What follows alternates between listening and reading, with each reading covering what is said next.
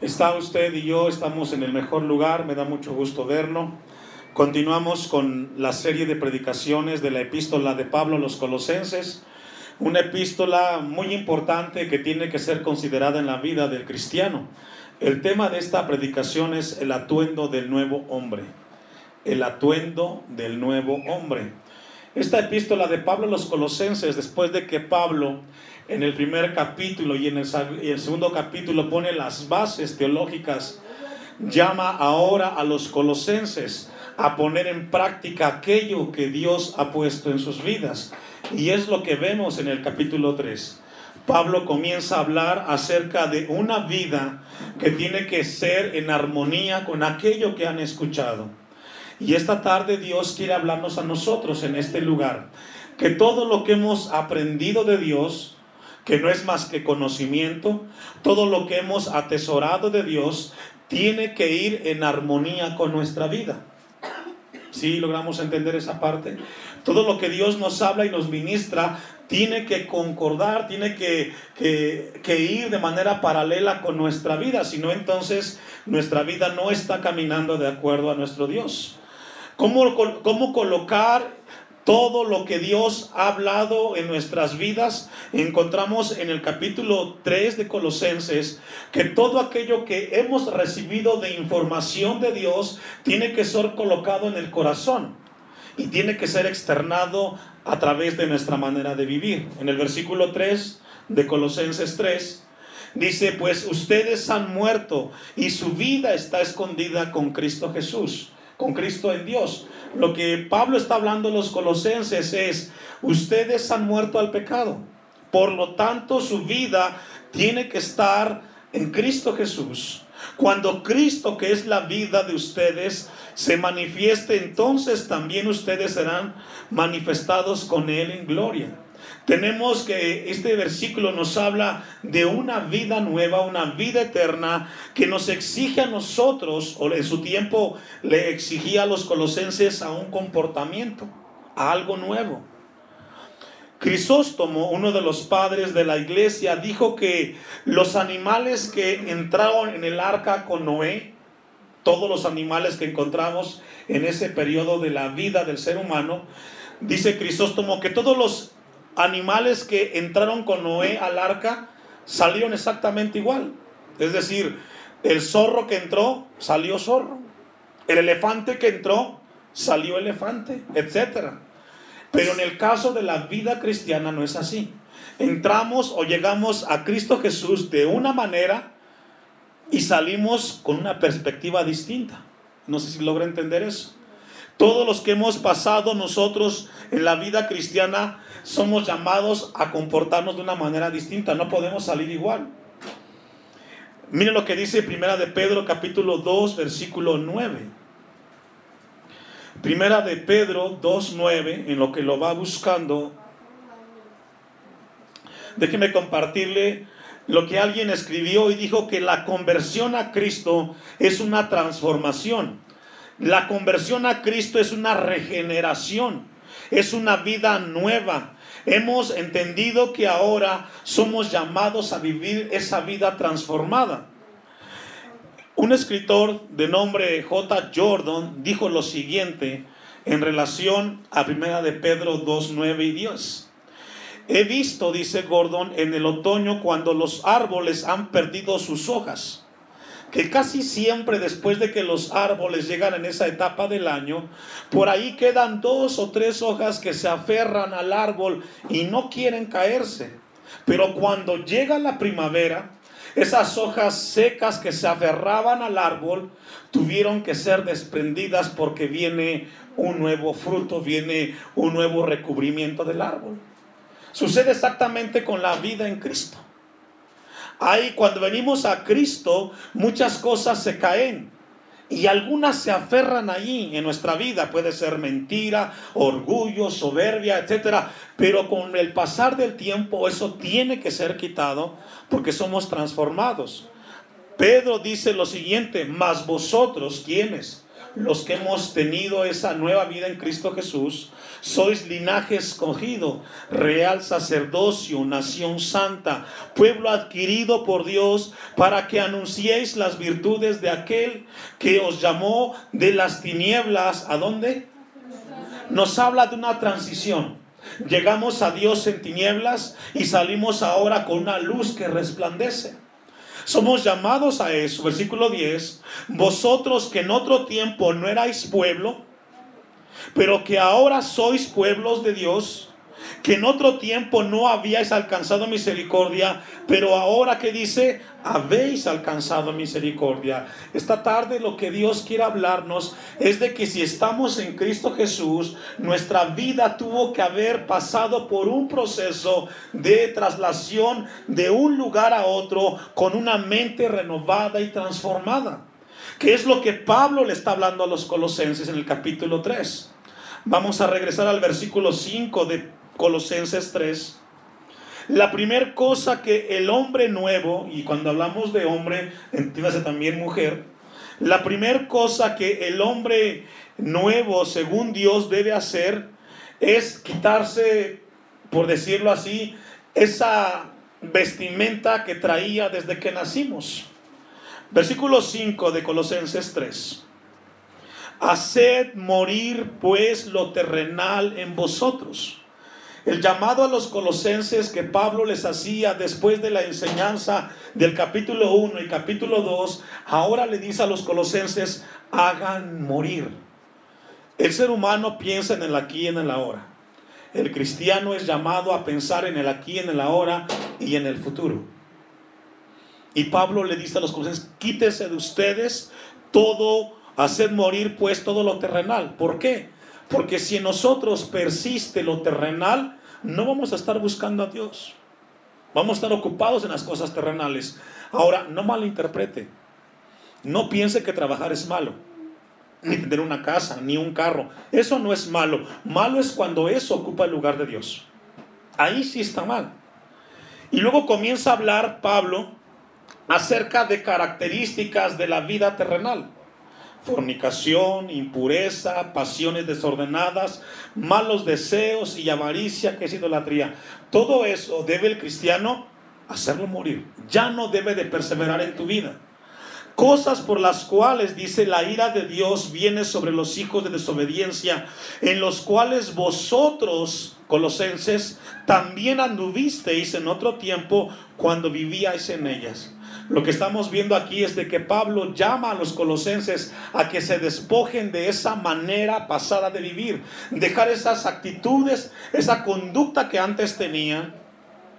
Versículo 8, pero ahora dejad también vosotros todas estas cosas. Ahora la pregunta es, ¿quién va a dejar esto, hermanos? Usted y yo. Somos llamados a dejarlo. A veces yo escucho personas que dicen, pastor, ore por mí que soy muy enojón.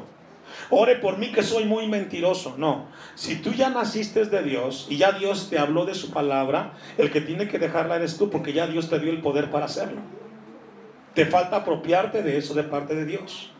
La segunda cosa que debe de hacer el hombre nuevo que nace de Dios es vivir cosas nuevas. Y eso lo encontramos en el versículo que leímos. Después de que el hombre y la mujer que han nacido de Dios, después de que se quita toda esa, esa maga de, de cosas que traía, ahora tiene que colocar en su vida cosas nuevas. Versículo 12. Vestíos, dice, pues como escogidos de Dios, santos y amados de entrañable misericordia, de benignidad, de humildad, de mansedumbre, de paciencia. la idea que da aquí Pablo es de que ahora los colosenses tenían que apropiarse de cosas nuevas, de una nueva vida. Y comienza a hablar primero que son escogidos de Dios. Y luego les dice que son santos, tienen que vivir una vida apartada, separada para Dios, que son y que son amados. Pero luego Pablo comienza a hablar de adoptar una, un estilo de vida coherente en su nueva vida. lo que Pablo le está hablando a los colosenses es de que su vida vaya de manera coherente con aquello que Dios ha dejado y que tiene que ver con nuevos hábitos, nueva manera de ser. Y es lo que dice en el versículo 12. Encontramos entonces que ahora el ser o la persona que ha nacido de Dios tiene primero que tener misericordia, tiene que ser benigno, humilde, tiene que ser manso y tener mucha paciencia. Vamos al versículo 3. Esto ya lo vimos el pasado eh, domingo. Vamos a avanzar al versículo 13. Soportándoos unos a otros y perdonándonos unos a otros, si alguno tuviere queja contra otro de la manera que Cristo os perdonó, así también hacedlo vosotros. Lo que estamos leyendo en el versículo 12 y 13 son hábitos de una nueva vida. Que ahora que somos cristianos, si alguien te ofende, ¿qué tenemos que hacer? perdonar. Si alguien vino y te hizo algo, somos llamados a perdonar, pero perdonar como, no como yo quiero, sino de la manera como Cristo nos perdonó. Es inconcebible que cristianos no sepan perdonar, que traigan en sus corazones orgullo, porque no pudieron perdonar el hecho, lo que, el hecho de que alguien les hizo algo. Lo que estamos leyendo es de que Pablo llama a los colosenses a tener una vida de nuevos hábitos. Versículo 14, y aquí ya entramos entonces en el pasaje de esta tarde con la ayuda de nuestro Dios. Y sobre todas estas cosas, vestíos, ¿qué dice hermanos? A los que anotan, esto se llama prioridades de la nueva vida en Cristo. Prioridades. Una de las prioridades en aquellos que hemos nacido de Dios y que somos cristianos, nuestra prioridad es que nos vistamos de amor. Aquí da la idea de una vestimenta. La motivación por la cual hacemos las cosas tiene que ser una motivación de amor. La palabra amor ahí, agapeo, significa un amor desinteresado. Los cristianos hacemos las cosas no porque vamos a recibir algo a cambio, sino de manera voluntaria y desinteresada hacemos las cosas. Dice el versículo 15, perdón, el 14, que es el vínculo perfecto. La palabra vínculo es enlace. ¿Cuál es el enlace perfecto? Vestirnos de amor. Ese es el enlace perfecto. Si no hacemos las cosas con amor, no estamos haciendo las cosas. Esa debe de ser una prioridad. Una segunda prioridad la encontramos en el segundo, en el versículo 15. Y la paz de Dios, ¿qué dice hermanos? gobierne en vuestros corazones. La palabra gobernar ahí, brabeu en el griego, significa árbitro, arbitrar. Entonces una de las prioridades del cristiano nacido de Dios es que la paz de Dios sea el árbitro en su vida. Cuando hablamos de la paz de Cristo, cuando hablamos de la paz de Dios, hablemos, hablamos de un acuerdo, de algo que se refiere a que traerá amistad con Dios. Entonces, yo no sé, pero estoy seguro que en cada uno de ustedes hay momentos en los cuales hay discusiones por algunas cosas. Llámese de, de los hijos, del trabajo, de cómo convivimos. Hay momentos en los cuales estamos en desacuerdo con el esposo, con la esposa, con la suegra, con el suegro, etc.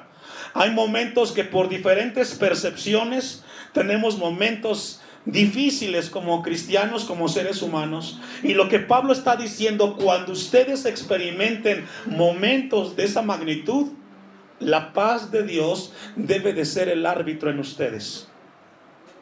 Es decir, si yo tengo una diferencia con mi esposa en ese momento que no nos ponemos de acuerdo, entonces vamos a la palabra de Dios y debe de ser la palabra la que nos guía a la decisión a tomar. ¿Sí la entiende? Porque cuando nosotros tenemos, por ejemplo, que el hijo va a ir a la escuela y no, se ponen de acuerdo a qué escuela van a ir, y estamos ahí discutiendo el por qué van a ir a la escuela, y entramos en una discusión, lo que habla Pablo aquí es que la palabra será el árbitro en aquellas cosas que no tienes la capacidad para ponerte de acuerdo y decidir en tu vida como cristiano, como esposo, como esposa. Y esto es muy importante lo que tenemos que hacer.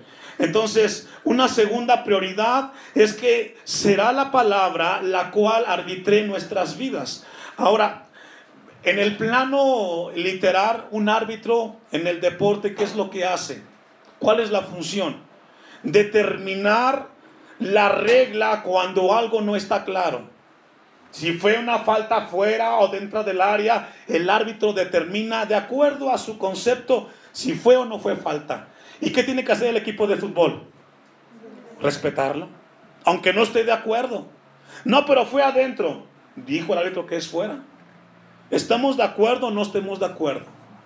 Y eso es lo que la palabra hace con nosotros. Esa es una segunda prioridad. Una tercera prioridad es a la que asimismo fuiste llamados en un solo cuerpo. La tercera prioridad es que tenemos que ser agradecidos una prioridad del nuevo hombre, la nueva mujer de Dios, además de que la palabra sea el árbitro en nuestras vidas en momentos de discusiones y de desacuerdos, también una prioridad es que el Hijo de Dios, el nuevo hombre de Dios, la nueva mujer de Dios, tiene que ser agradecidos, eucaristos en el, en el griego. Tiene que ser una vida que siempre esté agradecida a pesar de las circunstancias. Y es ahí donde somos llamados nosotros en el Señor a tener comunión con nuestro Dios. Efesios capítulo 2, versículo 10. Vaya conmigo. Efesios 2, 10. Esto es muy importante que nosotros en nuestra vida cristiana tengamos claro nuestra manera de proceder. Dice con los Efesios 2:10, porque somos hechura suya, somos personas que hemos nacido de Dios, creados en Cristo Jesús, ¿para qué hermanos? Los hijos de Dios somos llamados a andar en buenas obras, las cuales Dios preparó de antemano para que anduviésemos en ellas. Somos llamados nosotros los salvos, los nuevos nacidos de Dios, andar en buenas obras y somos llamados a caminar con ellos. Tenemos que ser agradecidos, hermanos. Una tercera prioridad es de que el hombre y la mujer de Dios sea una persona agradecida. Regularmente el hombre no es agradecido, se queja por todo. Hay gente que dice, pastor, si yo tuviera dinero, yo le daría todo para que se construyera el templo. Pero ¿sabe qué? El día que lo tenga no lo hace. Porque si ahorita que tienes cinco pesos no puedes dar uno, no, ¿cómo vas a poder dar miles? No es una cuestión de cantidad, es una cuestión del corazón. Versículo 16 de Colosenses 3. Vamos a ir concluyendo. La siguiente prioridad, la cuarta prioridad del nuevo o del atuendo nuevo del hombre cristiano, la mujer cristiana, es que la palabra de Cristo, que dice hermanos, more en abundancia en vosotros. La palabra morar significa en el griego estar en casa. ¿Qué significa? Estar en casa. ¿Cómo se siente usted cuando llega a su casa? Se relaja. Cuando usted viaja y va a otro lugar, de paseo y aunque se quede en, un buen hotel y en una buena cama, usted dice, yo extraño mi cama, porque mi casa es, es lo mejor que tengo. Ahí me siento libre, ahí me siento cómodo, cómoda. Bueno, la palabra en este pasaje habla de estar en casa. Que la palabra esté, se sienta como en casa en tu vida. ¿Cómo se siente cuando usted llega a una casa ajena? Extraño. Si me siento aquí, me pueden decir que me mueva para otro lugar. Si me levanto, se puede molestar si yo agarro el cuadro que vi en la pared. Si llego a otra casa me siento incómodo porque no tengo la libertad. Bueno, en el pasaje Pablo dice que la palabra de Dios se debe de sentir en tu vida como que estuviera en su casa. Hacer lo que Dios quiera con tu vida. De esa manera, Pablo dice que debe de ser una prioridad en el atuendo nuevo del cristiano, que la palabra se sienta en casa en tu vida. ¿Cómo se sentirá, o solo piense, cómo se siente Dios cuando te dice, oye hijo, la manera como estás hablando no es la correcta? y que tú dices, no, no estoy de acuerdo. Se siente incómodo.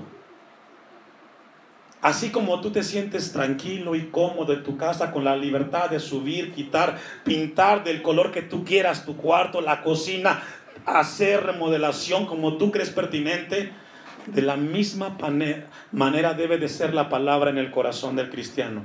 Con esa libertad y tranquilidad que cada vez que Dios nos habla, Dios diga, ese hijo mío, esa hija mía hizo mi voluntad mi palabra se siente bien en esa vida.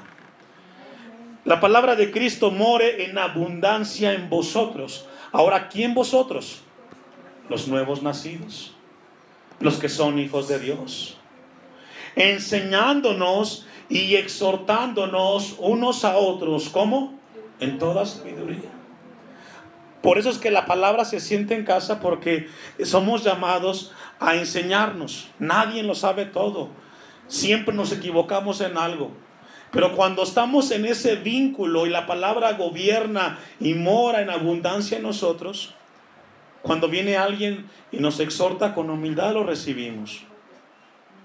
Cantando con gracia en, en vuestros corazones al Señor con salmos e himnos espirituales. Vamos a concluir en Romanos capítulo 13, versículo 13, hermano. Es muy importante que la palabra de Dios pueda encontrar ese confort en nosotros. Pablo le escribe a los, a los cristianos romanos en la línea o en el mismo lenguaje de que la palabra more, habite como en casa en nuestros corazones. Pablo le dice a los, a los romanos, ¿ya lo tiene Romanos 13, 13? Andemos, ¿cómo tenemos que andar? Como de día.